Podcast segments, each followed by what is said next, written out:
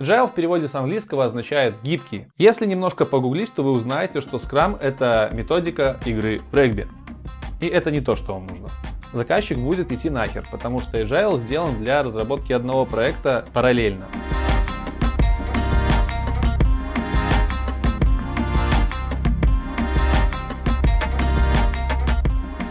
Привет!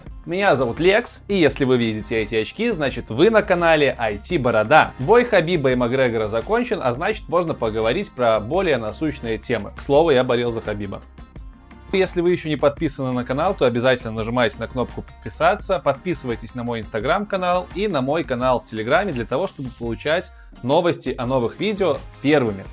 Давно я не разговаривал с вами, последнее время у меня на канале были интервью, были стримы, как-то даже непривычно, уже месяц прошел. А жажда-то общаться и передавать свои знания у меня осталась по-прежнему, поэтому заценяйте мою новую байку и погнали общаться на айтишные темы. Сегодня я вам расскажу, что такое agile методологии и что такое Scrum.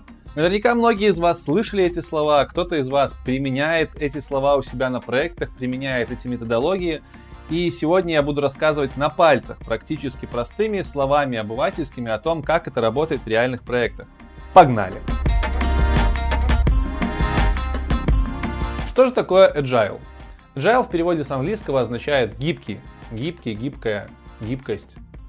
Сейчас загуглим. В общем-то, agile переводится как поворотливый, способный изменяться быстро под воздействием каких-то внешних факторов. Ну, как-то так. И теперь, если совместить это слово со словом методологии, то получится словосочетание agile методологии, что под собой подразумевает какой-то ряд мероприятий, направленных на то, чтобы в сроки поставить готовый продукт. Продукт, готовый к употреблению, таким образом удовлетворить заказчикам.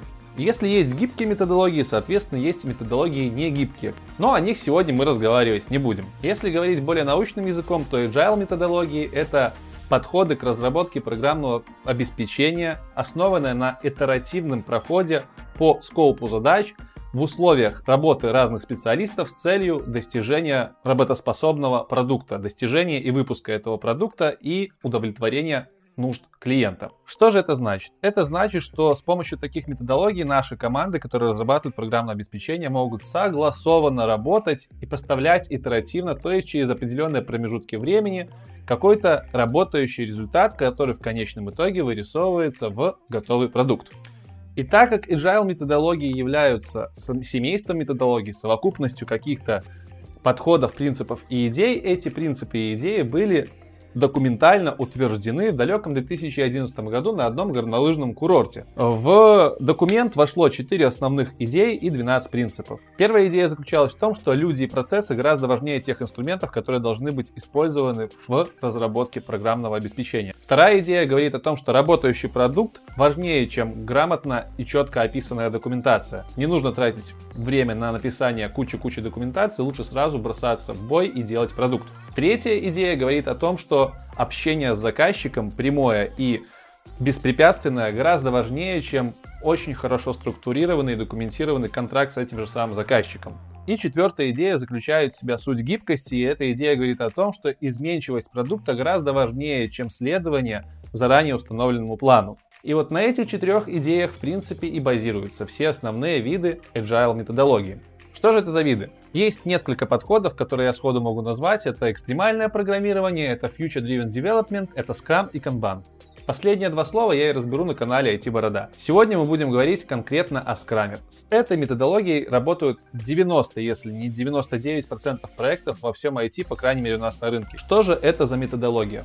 Как она работает, что она в себя включает? Погнали!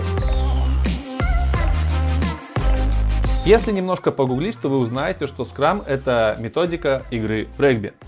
И это не то, что вам нужно. Потому что все мы понимаем, что в IT мы не играем в регби.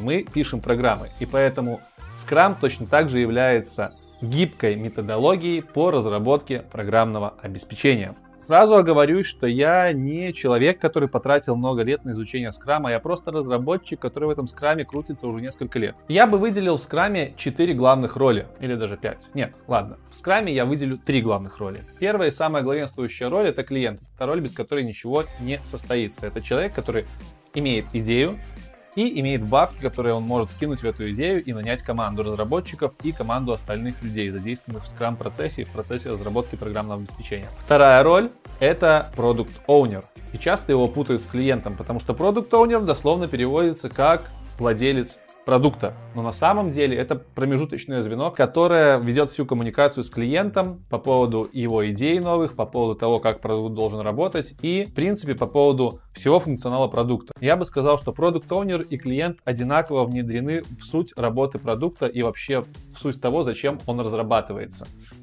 Сема. Продукт Owner может быть как на стороне клиента, так и на стороне команды. В моей практике часто получалось так, что клиент нанимал продукт Owner к себе в команду и всю остальную команду нанимал на аутсорсе у другой компании. Дальше идет третья роль, это бизнес-аналитик. Это тот человек, у которого я скоро буду брать интервью, и это человек, который непосредственно работает с продукт Owner. Бизнес-аналитик очень хорошо понимает процессы, которые происходят в этом бизнесе, и он является связующим звеном клиента и продукт Owner с командой разработки. Именно этот человек переводит задачи клиентские, задачи обычные, повседневные, не знаю, задачи, написанные обычным языком, в задачи, понятные разработчикам. И делает он это посредством бэклога.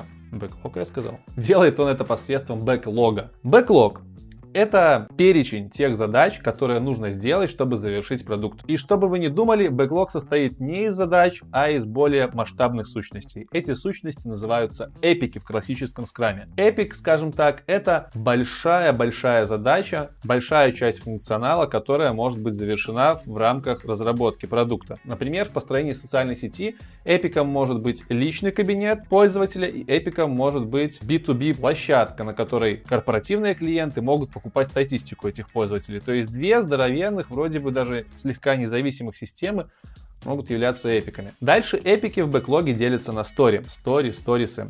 Стори это более мелкая часть функционала, которая еще не может служить задачей для разработки, потому что она более крупная и описана более общими словами, но тем не менее разбивает Epic на более мелкие подзадачи. Например, кабинет пользователя может состоять из функционала по авторизации, из функционала по рассылке уведомлений, из функционала по обмену сообщениями с другими пользователями. И это будут stories. Обычно stories отвечают на вопрос «я как пользователь», хочу что-то. Например, я как пользователь хочу иметь возможность залогиниться в систему. Это старя.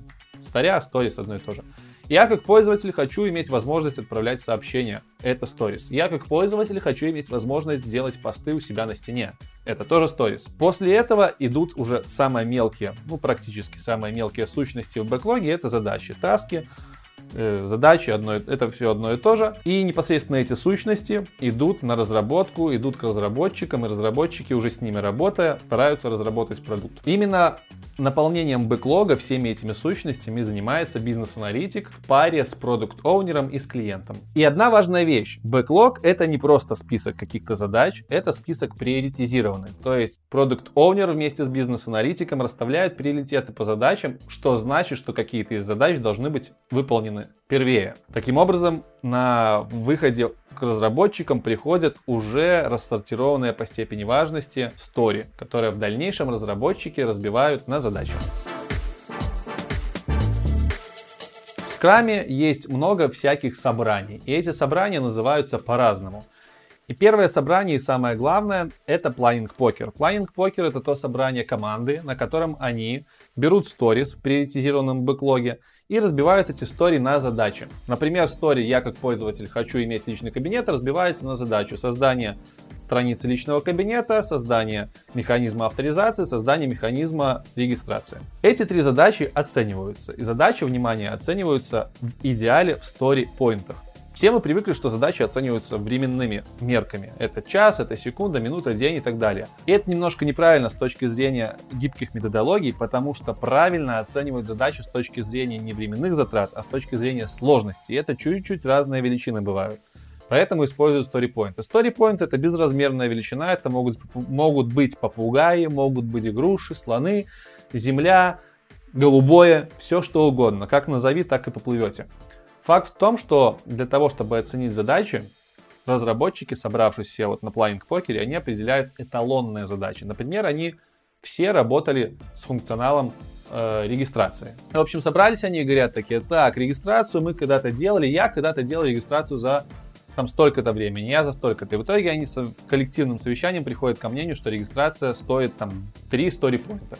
И уже отталкиваясь от этой эталонной задачи, а эталонных задач может быть много, они оценивают все остальные задачи. Они просто смотрят, если задача сложнее, то выставляется больше story-поинтов. И почему вот это собрание называется Flying покером? Потому что у всех находящихся на этом собрании есть карты, на которых выставлены числа, соответствующие какому-то количеству story-поинтов. И для того, чтобы оценка была э, как можно больше честной, все в закрытую при объявлении задачи, при ее, после ее разбора, все в закрытую выбирают свое количество story-поинтов.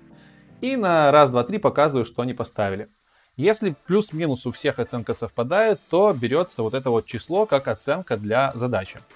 Если оценка сильно скачет, то обычно спрашивают у человека, который выставил наименьшее количество сторипоинтов, почему он так низко оценил задачу, и у человека, который выставил наибольшее количество сторипоинтов, почему он сделал такую высокую оценку. После их объяснений делается переголосование. Если после этого результаты не скачут очень сильно, то сторипоинты выставляются.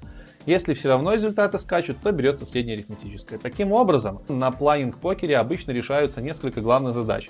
Первая задача — это разбиение истории на задачи. Задача, задача, как есть.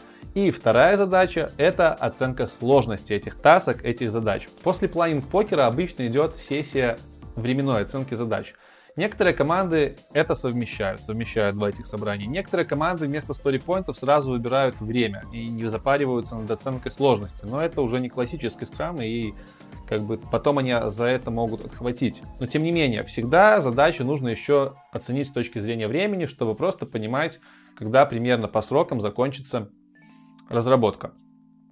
В общем, на собрании оценочном разработчики уже видят сложности задач, и они просто договариваются, сколько времени они бы потратили на ту либо иную задачу. Плюс на этом же собрании назначаются ответственные на задачи. То есть эту будет делать Вася, эту задачу сделает Коля и т.д. и т.п. И к концу этой сессии у нас уже есть список задач, которые Э, помещаются в так называемый список to-do, задачи на разработку. Эти задачи оценены, они тоже приоритизированы, и у них есть назначенные разработчики. С этого момента, как только все задачи назначены разработчиками и оценены по времени, спринт считается запущенным. Что такое спринт? Это очередное важное понятие в скраме. Спринт — это участок времени, за который разработчики выполняют какой-то фиксированный набор задач, оцененных на плайинг покере и на оценочной сессии. И в конце спринта всегда должен быть работоспособный кусок продукта, либо полностью весь продукт, который можно продемонстрировать заказчику. Спринты обычно выбираются кратными неделям, одна, две, три, либо четыре недели. И характеризуются они началом, когда делается планинг покер и сессия оценки, и концом, когда проводится ревью, либо обзорная экскурсия, потому что разработчики сделали для заказчика, то есть там прям разработчики все собираются, приходит заказчик, обычно это происходит в онлайне, и разработчики каждый презентует те задачи, которые они сделали. Важно то, что к концу спринта есть работоспособный кусок функционала. Кроме того, в рамках спринта задача меняет свои статусы. И это одно из важнейших понятий спринта. Статусность задачи и время ее жизни во время спринта. Изначально задачи после оценки попадают в статус to Есть у нас в скраме доска. Да, обычная доска, либо в электронном виде какая-то таблица с колонками, либо да, бывает просто на стенке висит доска с какими-то стикерочками, прилепленными в каждой колоночке. На этой доске несколько колонок. Первая колонка To Do, вторая колонка In Progress, третья колонка Ready for QA, четвертая колонка Done. Соответственно, это статусы, по которым текут задачи. Задача после оценки попадает в To-Do. После этого разработчик, когда берет ее в разработку, перемещает ее в In Progress. Когда разработчик ее закончил, задача перемещается в Ready for QA, то есть готовая к тестированию. Если тестировщик задачу протестировал, нашел какие-то баги, он отправляет ее обратно либо в In Progress, ну, обычно он ее отправляет в еще одну колонку под названием Rejected, она находится между to do и in progress. И разработчик, увидев тут задачу эту в, в rejected, ее в приоритетную очередь перетаскивает в in progress и старается зафиксить этот баг. Как только тестировщик видит, что задача завершена, он переводит ее в done. Как только все задачи, относящиеся к какой-то story, завершены, считается, что старя закрыта. И обычно в рамках спринта закрывается какое-то количество старей. Я вам сказал, что оцениваются задачи сторипоинтами. На самом деле я, я зря заговорился. Сторипоинтами оцениваются целые стори. Задачи уже оцениваются по времени. И вот, когда все задачи в сторе закрыты, стори считается готовая к показу и считается, что она закрыта. Соответственно, в конце спринта, когда проходит вот это вот время, неделя, либо две недели, наступает время ревью. На ревью происходит демонстрация заказчику, нарядная, все готовятся к этой демонстрации, чтобы заказчику ублажить, показать, какие мы крутые. Но на этом не заканчивается окончание нашего спринта. После ревью с заказчиком есть еще несколько собраний, направленных на улучшение процессов. Замечу, что в ревью, в обзор задач входят только те стори, задачи по которым закрыты. Если вы не закрыли какие-то задачи по стори, которые запланировали, то эта стори считается не закрытой, она переходит автоматически в следующий спринт. Так вот, после ревью есть очень важная штука под названием ретроспектива. Ретроспектива — это то собрание, на котором команда отвечает на несколько очень важных вопросов. Первый вопрос — что мы делали хорошо в спринте? Второй вопрос — что мы делали плохо в спринте? И есть третий вопрос — что нам нужно сделать для того, чтобы в следующем спринте работать лучше? Таким образом, команда вся, каждый по очереди в команде высказывается и предлагает варианты улучшения процессов. К концу ретроспективы мы имеем список моментов на улучшение, которые в конце следующего спринта мы опять будем рассматривать и будем смотреть, что мы действительно улучшили, а что не улучшили, и составлять такой новый список. Таким образом, из спринта в спринт мы будем закрывать все новые и новые истории, мы будем выявлять узкие места нашей командной разработки и их убирать, все больше и больше радовать нашего заказчика и приближаться к финалу разработки продукта. Тут важно понимать, что чем короче спринт, тем легче внести в него изменения. По-хорошему вообще Agile сделан для того, чтобы разрабатывать один проект. И если заказчик вдруг летит к нам и скажет, хочу еще э, магазин параллельно сделать, заказчик будет идти нахер, потому что Agile сделан для разработки одного проекта параллельно. 2, 3, 4 это уже плохо, это очень сильно инкрисит и увеличивает время разработки в общем. Поэтому один проект, одна команда по скраму. Так вот, чем короче спринт, тем легче вносить изменения в существующем проекте, потому что спринт, он планируется. Соответственно, если спринт коротенький, то можно быстренько изменения в следующем спринте применить, заимплементить. Если спринты длинные, то нужно будет ждать для новых изменений. Если заказчику в голову что-то стукнуло, нужно будет ждать конца спринта, чтобы эти изменения можно было в следующий забросить. В этом есть частично суть гибкости вот этого вот скрам подхода. По опыту скажу, что спринты обычно делаются двухнедельные. И у себя на опыте еще встречал одна недельная, но это было посложнее. Потому что мне, как разработчику, все-таки хочется более спокойной разработки. А когда у тебя короткие спринты, у тебя уходит очень много времени на вот эти вот э, собрания для начала спринта и конца спринта, и ты не понимаешь, когда нужно работать. Вот, в конце спринта, кроме ретроспективы, кроме ревью, еще оценивается эффективность команды. Что это значит? Это значит, вот тут вот как раз начинают играть стори-поинты. Берутся стори, которые были закрыты, то есть задачи, у которых были выполнены, и суммируются их стори-поинты. И таким образом мы видим, что ага, за этот спринт команда закрыла 40 стори-поинтов, то есть она закрыла 40 единиц сложности. Значит, в следующем спринте мы совершенно спокойно можем запланировать 40 единиц сложности. И таким образом, начиная со второго спринта, уже становится гораздо проще оценивать количество задач, которые можно внести в этот новый спринт, потому что мы примерно знаем, сколько сторипоинтов мы закрываем. Если мы видим, что у нас есть две задачи по 20 сторипоинтов, значит мы делаем вывод, что они хорошо ложатся в наши 40, которые мы делаем. То есть наша скорость разработки 40 сторипоинтов. И мы эти две задачи можем взять. Вот так вот работают сторипоинты. Если бы у нас было время, это работало бы немножко по-другому, потому что задача может быть очень сложной, и очень сложно будет для такой задачи оценить временные затраты. Но в сторипоинтах выставить оценку попроще. Как вы могли заметить, в модели скрама очень-очень много коммуникации. Есть куча собраний в начале спринта, в конце спринта. Более того, каждый день есть 15-минутные собрания, называются они daily стендапы, на которых каждый участник команды рассказывает про свой текущий статус, рассказывает про то, что он делал вчера, рассказывает про то, что он будет делать сегодня, чтобы вся команда была синхронизирована. В этой модели очень много разговоров, реально очень много. Тут у многих разработчиков возникает бадхер со временем, потому что хочется разрабатывать, а приходится очень много разговаривать. И многие разработчики начинают жаловаться, типа дайте поработать, харе трындеть и т.д. и т.п. Но на самом деле все эти разговоры помогают э, быть на одной волне. И в дальнейшем, в перспективе, они дают прирост скорости. Просто нужно не ныть, а попробовать это понять, ощутить и проникнуться этим. Да, я уже упоминал в этом выпуске слово Scrum Master. Это еще одна роль на проекте, который работает по Scrum методологии. Scrum Master — это тот человек, который следит за тем, чтобы вся эта махина, вся эта хрень работала как надо, сложена, без косяков, без затыков. Потому что самоорганизоваться сложно, самоорганизоваться практически невозможно. И нужен, ну, как сказать, погонщик, не погонщик, скажем так, человек, который наблюдает за этим со стороны и менеджит эти процессы.